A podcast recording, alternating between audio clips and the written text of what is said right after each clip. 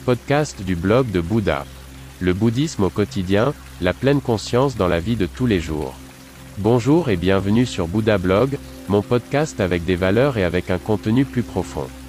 Votre canal pour les thèmes bouddhistes, la pleine conscience et la méditation. Je m'appelle René et je suis très heureux que vous soyez là. Pendant de nombreuses années, j'ai vécu dans un temple en Chine, j'ai été ordonné moine, j'ai étudié les arts martiaux et la philosophie du prince indien.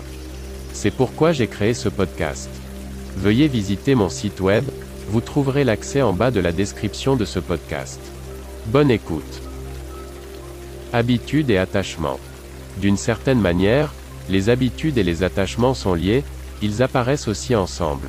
Les habitudes nous sont très utiles, car les choses que nous faisons par habitude ne sont plus un fardeau pour le cerveau. Nous avons développé des habitudes au fil des années et des décennies, nous nous sommes forgés certains schémas de comportement que nous répétons aux moments opportuns, ce qui nous permet d'orienter nos pensées vers d'autres sujets et de libérer ainsi notre capacité pour de nouveaux thèmes qui sont importants maintenant, ou que nous pensons être importants.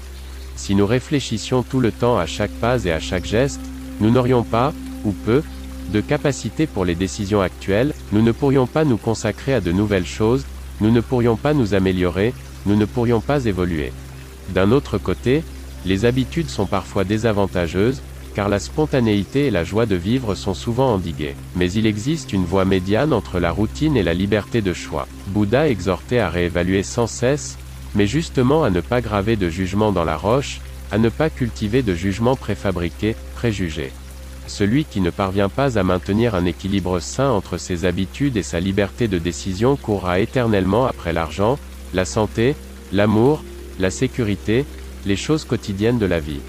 Mais celui qui, grâce à des habitudes raisonnables, obtient également le calme et la paix dans sa vie, pourra continuer à se développer.